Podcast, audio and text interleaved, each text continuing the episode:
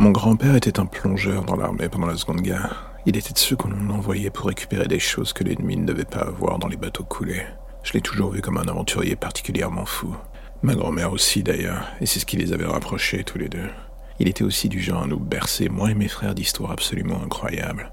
Mais il y en a une qui, même des années plus tard, me reste en tête. Elle m'avait obsédé.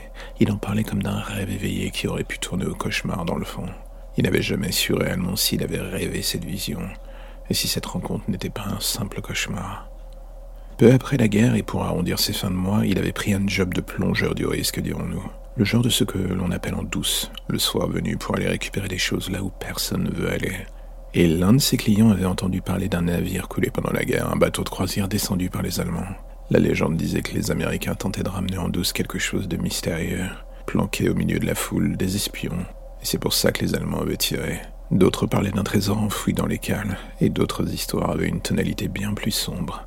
Elles avaient couru pendant des années, jusqu'à créer un véritable mythe autour de ce bateau. Le HMS Victoria avait vite eu la réputation de bateau maudit dans le milieu marin. Mais comme beaucoup d'autres à l'époque, mon grand-père avait besoin d'argent. Il avait décidé de faire abstraction de tout cela. Pourtant, les légendes urbaines ont la vie dure, et beaucoup lui déconseillèrent de faire cette plongée.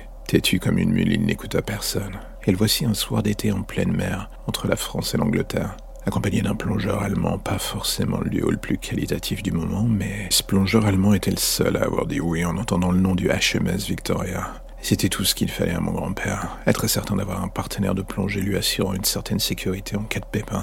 Le commanditaire avait été clair. Ce qu'il cherchait se trouvait à l'arrière du bateau, dans les cales où séjournaient les gens du peuple, dirons-nous.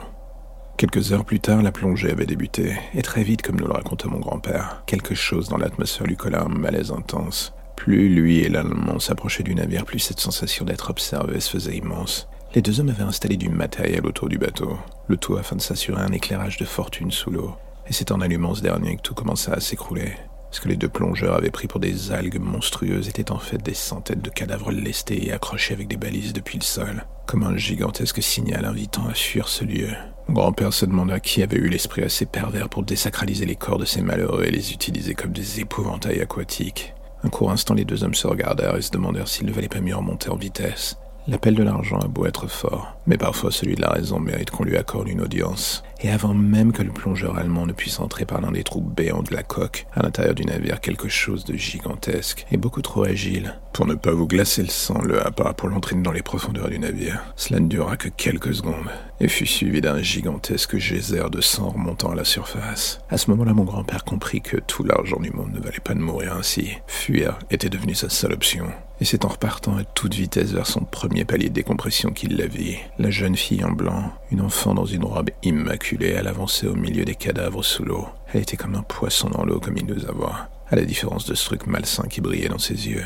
Mais ce qui finit littéralement de glacer le sang de mon grand-père fut l'ombre gigantesque de cette chose qui sortit du bateau pour revenir vers la jeune fille, comme si la créature qui avait tué l'Allemand revenait au pied de sa maîtresse. Mon grand-père nous avoua qu'il avait mis des années à digérer cette aventure, et qu'aujourd'hui encore il se demandait s'il saurait un jour qui était cette gamine et pourquoi on l'avait payée aussi cher pour la retrouver. J'avais toujours adoré cette histoire, et pendant des années cru qu'il s'agissait d'une création de son imagination pour nous divertir. Ce n'est que vingt ans plus tard, en faisant des recherches moi-même, que j'ai appris que des dizaines d'autres plongeurs après lui étaient partis à la recherche du HMS Victoria. Les trois quarts n'étaient jamais revenus. Et les deux seuls encore vivants étaient mon grand-père et une américaine enfermée en HP depuis trop longtemps.